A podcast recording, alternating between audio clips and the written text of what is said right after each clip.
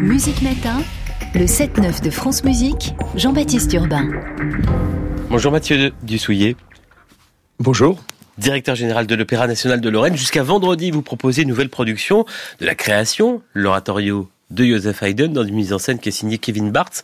Le public nancéien peut voir sur scène un robot, Android, des décors faits euh, d'écran LED et tout le monde peut voir ce spectacle à Nancy et ailleurs en virtuel sur le métavers, ce monde numérique virtuel où chacun peut évoluer avec un avatar. Mathieu Dussouillet, d'abord, même si vous n'êtes pas le metteur en scène Kevin Bartz, pourquoi emmener la création de Haydn qui raconte la création du monde dans une production hyper technologique mais aussi avec un, axe scientifique avec sur scène des chanteurs qui sont costumés en grands scientifiques?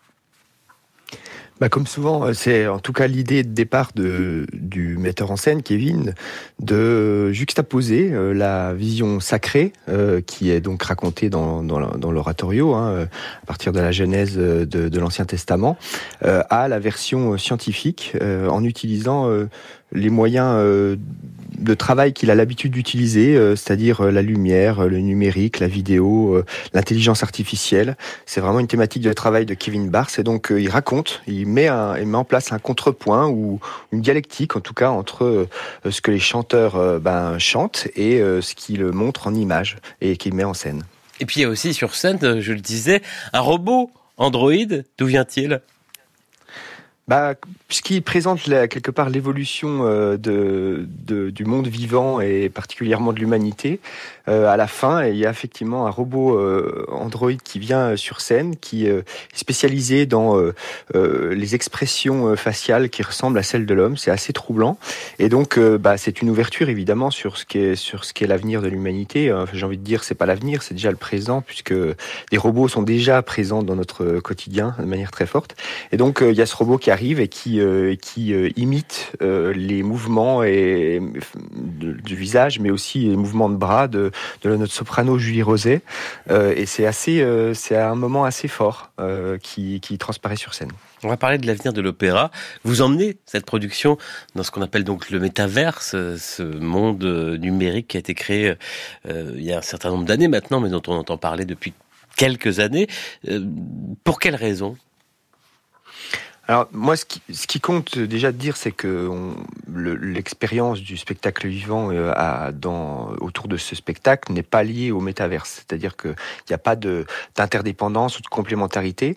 Euh, ce qui compte, c'est ce qui se passe sur scène. Et puis, euh, ce qui compte demain aussi à l'opéra, c'est ce qui se passe sur scène. Mais être dans le métaverse, c'est quand même une opportunité déjà d'être dans un endroit qu'on ne connaissait pas il y a deux mois. Hein. Moi, personnellement, je n'avais pas de, de connaissance de ce que c'était réellement. Et puis, c'est euh, faire des, avancées aussi en termes de connaissances sur la technologie. Et puis au-delà de ça, c'est toucher une communauté de spectateurs potentiels, en tout cas une communauté de gens euh, qui sont présents dans l'univers numérique, qui sait aussi étendre notre notre audience quelque part et notre territoire où on peut accéder aux, personnes. Et bah voilà, je trouve ça très intéressant. et puis et puis ça rencontre un certain succès à vrai dire. Vous avez fait le choix de la gratuité, ça peut paraître anodin, mais c'est pas un choix qu'il est euh, anodin assister à ce spectacle, quand bien même on est dans un univers virtuel, mais le spectacle lui il est filmé en vidéo, il est bien réel, euh, ça a un coût. Pourquoi pourquoi c'est gratuit? Parce que c'est l'expérience euh, d'une fois. Oui, c'est ça. C'est-à-dire que je pense que, en tout cas, on n'a pas souhaité monétiser cette expérience-là parce que je pense que c'est pas mûr déjà.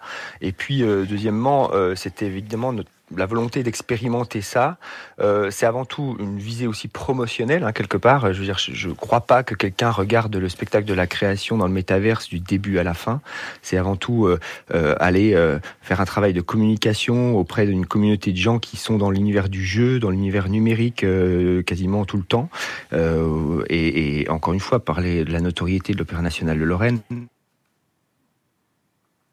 Bah, on vous a perdu euh, euh, les aléas de la technologie. On vous retrouve Mathieu Dussouillet dans un instant en tout cas, et on va assister en vrai ou en virtuel à cette création de Haydn. On est à l'Opéra national de Lorraine.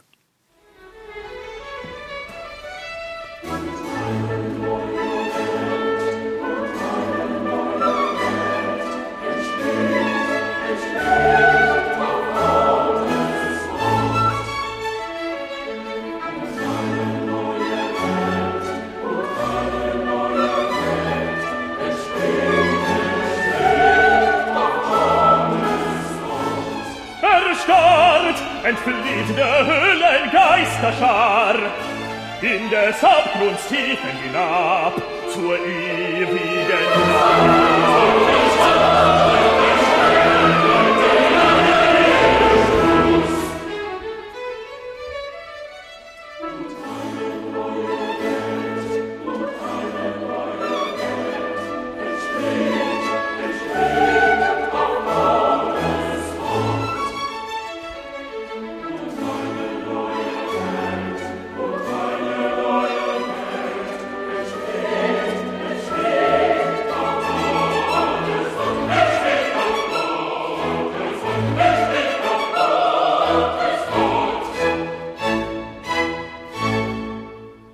De cette création de Haydn enregistrée à l'Opéra National de Lorraine avec le chœur et l'orchestre dirigé par Martha Gardolinska, la voix de Sam Carl. C'est à Nancy jusqu'à vendredi. Mathieu Dussouillet, on vous a retrouvé. Vous aviez été peut-être happé par le métaverse quelques instants. Production avec Android, écran LED. C'est plus coûteux ou c'est moins coûteux qu'une production classique habituelle? Alors là, en, l'occurrence, c'est moins coûteux. Euh, alors évidemment, il y a, des questions à prendre en compte, c'est-à-dire que c'est une distribution que de trois solistes, etc. Mais, en fait, le, dispositif est, ainsi pensé qu'en réalité, on ne pense pas énormément d'argent dans, cette production. C'est encore une fois un oratorio mis en scène. L'objectif était d'apporter une expérience complémentaire à, la version de concert. Et, euh, et, non, c'est moins coûteux qu'une production classique. Alors je vous une question avec des gros sabots, mais vous allez répondre dans la nuance. Est-ce que c'est l'avenir ou un avenir possible pour avoir moins de frais, utiliser des écrans avec des images 3D, avec aussi bien sûr les conséquences, notamment euh, euh, sociales, pour des ateliers de fabrication de décors qui pourraient disparaître ou avoir leur activité terriblement réduite?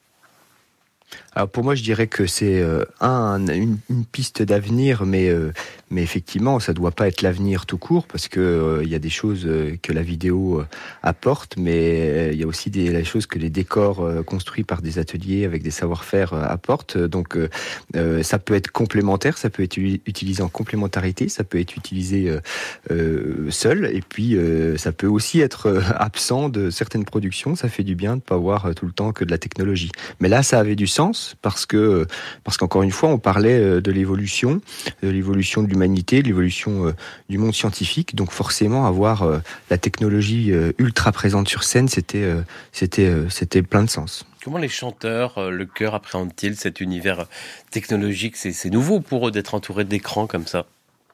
Oui, on avait, euh, c'était, ça fait partie des, appréhensions qu'on pouvait avoir euh, parce qu'effectivement, il y a énormément de luminosité euh, et puis ils sont entourés effectivement plafond, sol et mur. mais ça s'est bien passé. En fait, c'est extrêmement bien fait parce que quand vous êtes dedans, vous n'avez pas autant de luminosité que, que, le public peut, peut recevoir. Donc, ils étaient un peu inquiets au départ, mais, mais, mais ça s'est très bien passé. On parle du bilan carbone. Beaucoup des opéras euh, il n'est pas anodin quand on travaille dans la technologie avec euh, euh, toute l'énergie, l'électricité utilisée pour ces, outils technologiques. Non, c'est vrai que c'est pas anodin et c'est une vraie question aussi presque déontologique qu'on se pose de dire oui mais faire une production comme celle-là est-ce que encore une fois euh, c'est par rapport à l'impact carbone? Mais bon je crois que euh, on est quand même dans un monde qui qui a, qui fait ces choix là encore une fois c'est par exemple si vous prenez la Fortnite le, le, jeu vidéo connu les enfants entre 12 et 25 ans il y a 500 millions de d'utilisateurs aujourd'hui dans le monde donc j'ai envie de dire l'univers numérique la technologie, euh, elle, est, elle est ultra présente et c'est normal qu'on l'utilise à l'opéra. Après, effectivement, comme je l'ai dit tout à l'heure, il ne faut pas que ce soit exclusif parce que sinon ça va devenir ennuyeux et problématique création de Haydn jusqu'à vendredi à l'Opéra National de Lorraine à Nancy, ultra technologique, donc avec le chœur et l'opéra euh, et l'orchestre de l'Opéra National de Lorraine dirigé par Marta Galdolinska avec euh, Julie Roset, Jonas Acker, Sam Carl. Vous allez poursuivre dans le métaverse ensuite? Euh, oui, alors euh, on poursuivra uniquement si on a des fonds euh, qui sont dédiés à, ça. Hein. Il y a des appels à projets. voilà, on va pas mettre notre disponible artistique qui est déjà bien entamé sur cette question-là. On va rester dans le vivant et dans la sur la scène et dans le spectacle vivant. Merci Mathieu Dussouillet, directeur général de l'Opéra national de Lorraine. Bonne journée. Bonne journée.